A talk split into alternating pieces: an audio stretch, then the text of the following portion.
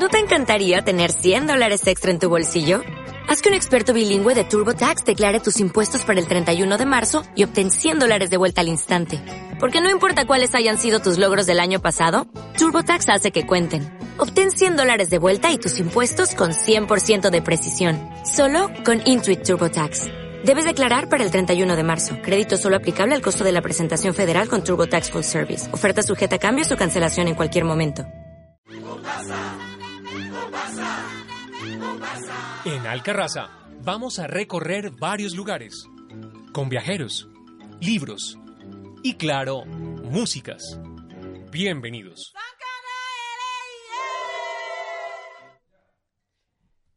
Un saludo muy especial en esta ocasión. Vamos a tener un programa especialísimo. Damos también la bienvenida a Valentina Castro, que nos acompaña el día de hoy, y vamos a estar hablando de un grandísimo país, porque es extenso, es inmenso, pero nos vamos a referir especialmente a un momento, a una parte de la cultura y a unos autores muy importantes. ¿Qué podemos decir para comenzar, Valentina? Bueno, estos autores han marcado yo creo que con sus diferentes obras y la importancia que tiene cada uno de ellos es muy interesante porque nosotros debemos estar como empapados de todos estos temas y en esta Semana Santa es importante tenerlos presentes. Entonces, en la liturgia ortodoxa se celebra con mayor esplendor la Pascua, que es el momento que sigue a la Semana Santa, a la Semana de la Pasión. Y entonces encontramos que ellos tienen himnos, tienen ceremonias, tienen rituales importantísimos. Entonces vamos a hablar de cinco autores muy importantes que son Prokofiev, Korsakov, Rachmaninov, Tchaikovsky y Stravinsky. Entonces, en esta ocasión vamos a tener unos autores impresionantes, grandísimos. No tienen un orden cronológico, sino que lo hicimos más con relación a la presentación de las obras. Están Mussorgsky, Prokofiev, Korsakov, Rachmaninov, Tchaikovsky y Stravinsky. El primero y el segundo van a ser dos obras no propiamente litúrgicas, sino sobre todo históricas. ¿Qué tenemos para contar de Mussorgsky? Modesto Mussorgsky. Compositor ruso, la Escuela Musical Nacionalista Rusa tuvo en los miembros del denominado Grupo de los Cinco a sus máximos exponentes. De ellos, el que mejor supo reflejar el alma del pueblo ruso y a pesar de las profundas carencias de su preparación técnica, fue Modest Mussorgsky. Modesto Mussorgsky, exactamente. Entonces, esta es una ópera gigantesca que se llama Boris Godunov y es como un canto de saludo grande que se llama Slava, Slava, Slava y quiere decir la salve. Boris Godunov fue regente de facto del Zarato ruso desde 1584 a 1598. Y Godunov hizo una ópera en cuatro actos y un prólogo con música y libreto en ruso. Se basa en el drama homónimo de Alexander Pushkin, considerada su obra maestra en la historia del Imperio Ruso de Nicolai, Nikolai. Fue estrenada el 27 de enero de 1874 en el Teatro Marinsky. Entonces, para abrir con energía, con gusto, vamos a escuchar esta impresionante mm, obra de Mussorgsky, Boris Godunov, una parte muy pequeña que se llama Eslava.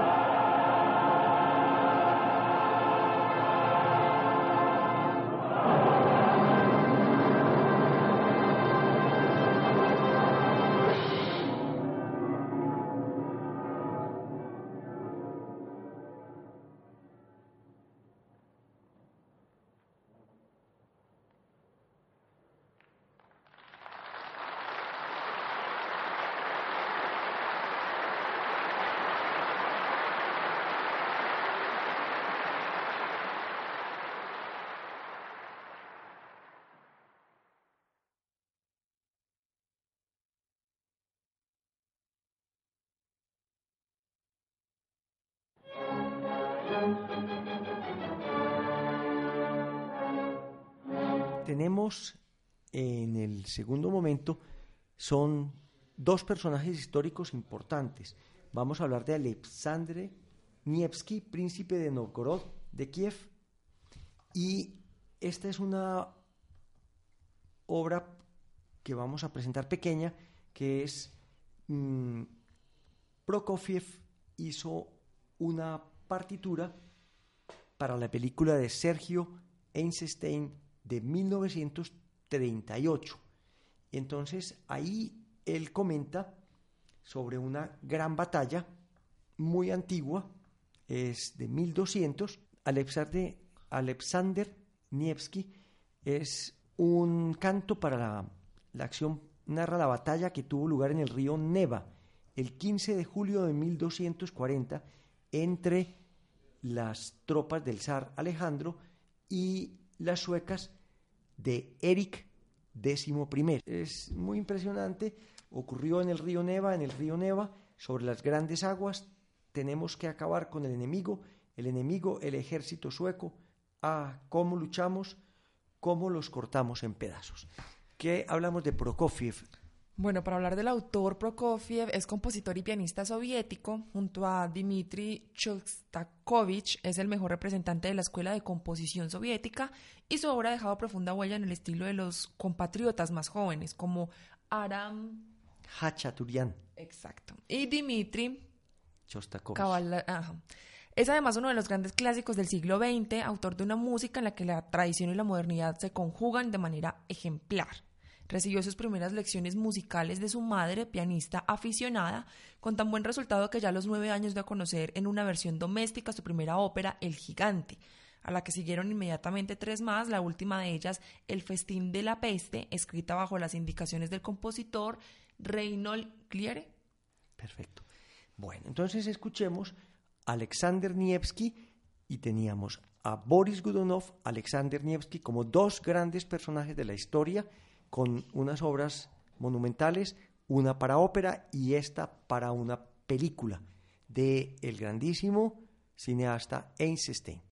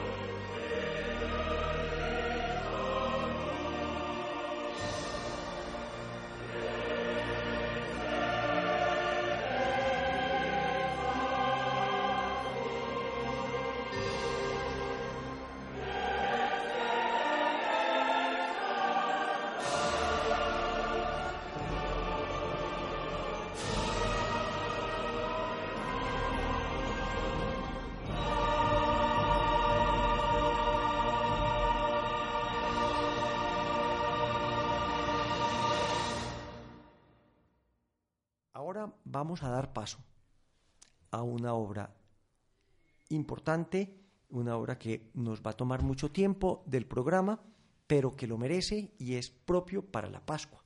Se llama la Obertura de la Gran Pascua Rusa. Y es una obertura concierto compuesta por Nikolai Rinsky-Korsakov, del cual conocemos otras obras muy importantes, entre 1887 y abril de 1888, dedicada a la memoria de Modesto Mussorgsky, del cual hablamos en el primer momento, y Alexander Borodin, dos miembros del gran grupo de los cinco. Como decíamos, Rusia es pródiga en autores. Hacemos solamente mención de los que se llamaban el grupo de los cinco, que se reunieron en San Petersburgo en los años de 1856 a 1870, Balakiriev, César Kuy, Modesto Mussorgsky, Korsakov y Alexander Borodin. Entonces decíamos que los ortodoxos rusos le dedican gran importancia a la Pascua. En este momento está tomando una fuerza enorme la Iglesia Ortodoxa. Ellos tienen mm, más de mil años de separación de la Iglesia católica de Occidente. Tienen mucha fuerza en la parte de Turquía, en Rusia, en Grecia. ¿Qué podemos hablar de este compositor? Bueno, cuando aún era oficial de la Marina, fue nombrado profesor en el Conservatorio de San Petersburgo, función que ejerció hasta su muerte. Fue director de orquesta en los conciertos de la Escuela Gratuita de Música y subdirector de la Capilla Imperial de 1883 y 1893. A partir de 1886 dirigió también los conciertos sinfónicos rusos creados por Belialev, desde principios de la década de los 90 hasta los primeros años del siglo XX, atravesó un periodo de gran creatividad dedicado principalmente a la ópera. Entonces escuchemos la obertura de la Gran Pascua Rusa de Rinsky-Korsakov.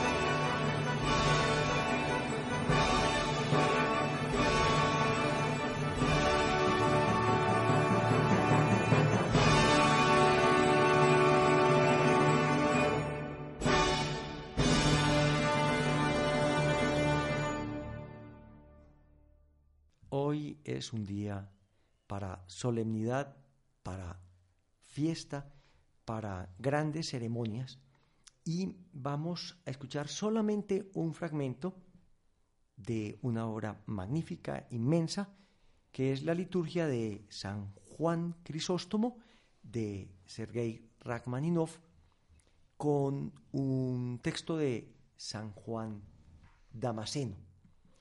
Y eh, decíamos eh, que Sergei Rachmaninov le interesa afirmar el carácter excepcionalmente nacionalista.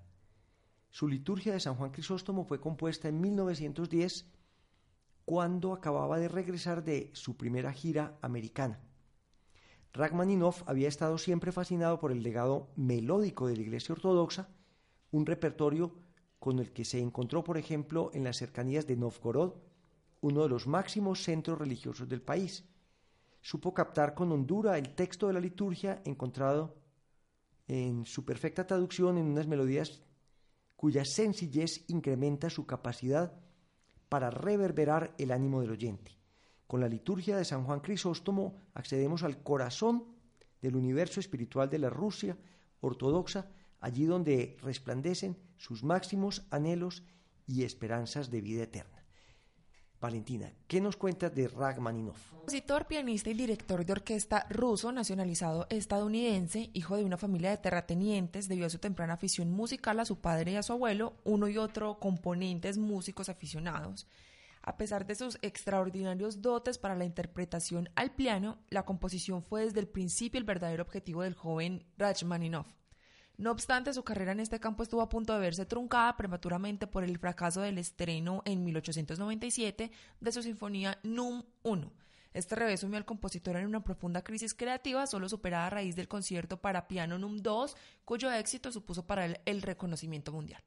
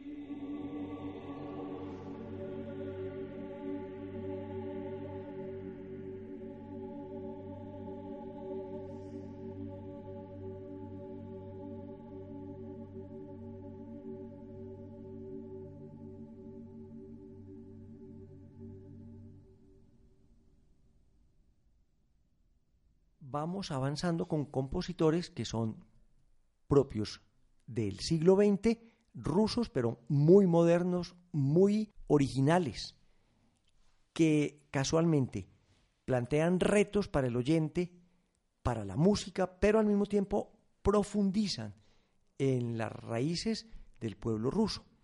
Y vamos a hacer un salto atrás, porque estábamos con unos del siglo XX, y vamos a devolvernos a una pieza muy hermosa de Tchaikovsky, también de la liturgia de San Juan Crisóstomo.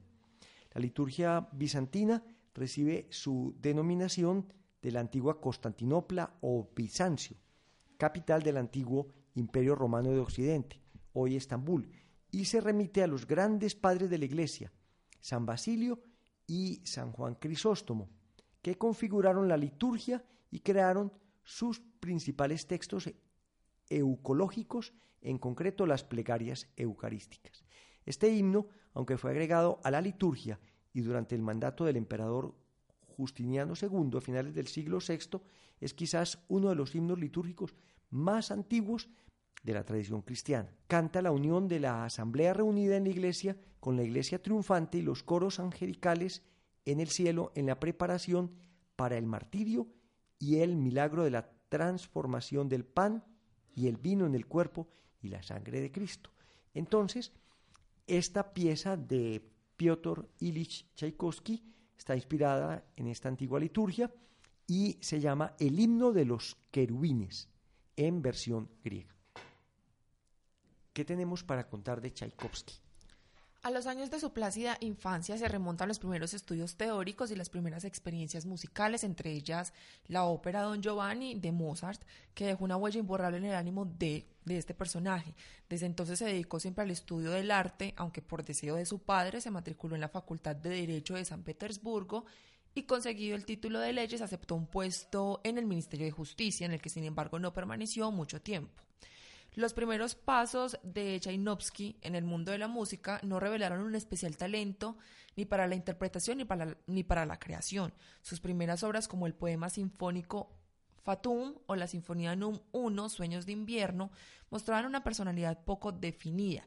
De inspiración fácil, gustaba del lirismo efusivo y espontáneo, abierto a inflexiones idílicas o elegíacas de una grata sentabilidad, lo que explica el éxito posterior de sus obras tanto en su patria como en el extranjero.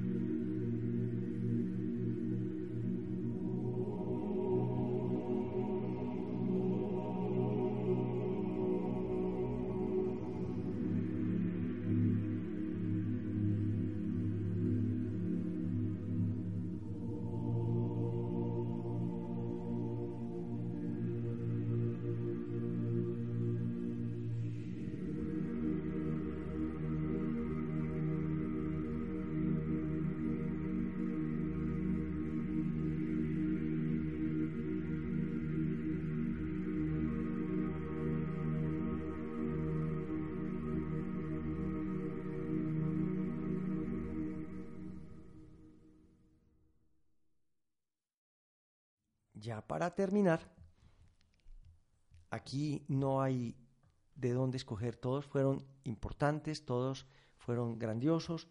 Mm, tenemos al magnífico Stravinsky y tenemos la Sinfonía de los Salmos, un fragmento de la Sinfonía de los Salmos, decimos, mm, es una sinfonía coral compuesta por Stravinsky en 1930 por encargo de Sergei Kusivitsky para celebrar el 50 aniversario de la Orquesta Sinfónica de Boston.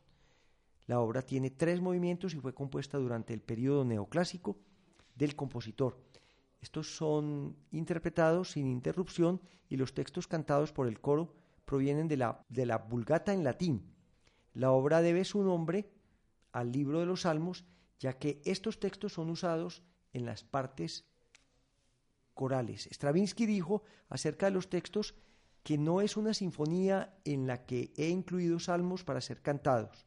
Por el contrario, es el canto de los salmos lo que estoy convirtiendo en sinfonía. Y también entonces decíamos del texto, Stravinsky se negó a que fuera traducido, está en latín, y al igual ocurrió con obras de sus composiciones, proviene del Antiguo Testamento, lo que hizo que se pensara que se había vuelto projudío, a lo que el propio compositor contestó que los textos en latín de la Vulgata eran utilizados desde hacía dos mil años en la liturgia de las iglesias cristianas. Entonces, celebramos la Pascua, abrimos un nuevo tiempo de la liturgia en la iglesia católica y ortodoxa. Háblanos de Stravinsky para terminar, Valentín.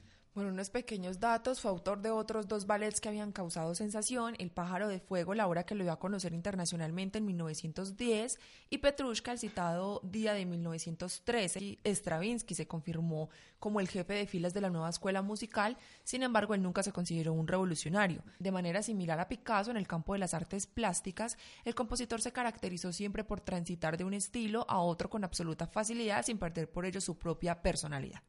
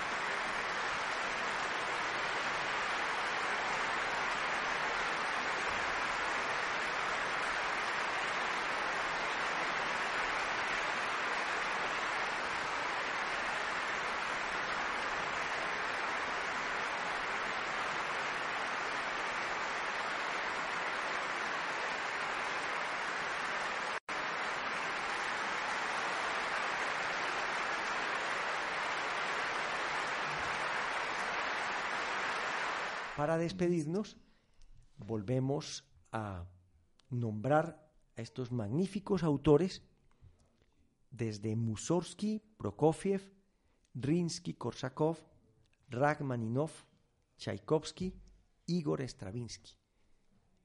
Les damos un saludo, un saludo pascual. La Pascua quiere decir paso, tránsito. También se relaciona con alegría en el equinoccio de eh, la parte norte coincide con la primera lunación de la primavera. Valentina, muchas gracias por tu compañía. Espero que hayas disfrutado y conocido no solamente esos nombres tan difíciles de pronunciar, sino también la música. ¿Cómo te ha parecido? Bueno, pues eh, es muy interesante conocer sobre autores o sobre obras que nosotros pensaríamos no existen y abrir como nuestros conocimientos y nuestras fronteras hacia nuevos conocimientos, hacia nuevas experiencias, autores. Magnífico. Y casualmente tomamos estos autores tan grandes, pero con unas obras muy poco conocidas. Los invitamos a otro nuevo programa de Alcarraza. Ha sido un placer estar con ustedes. Esperemos que disfruten y que empiecen a gustar y a disfrutar esta música tan novedosa y tan importante.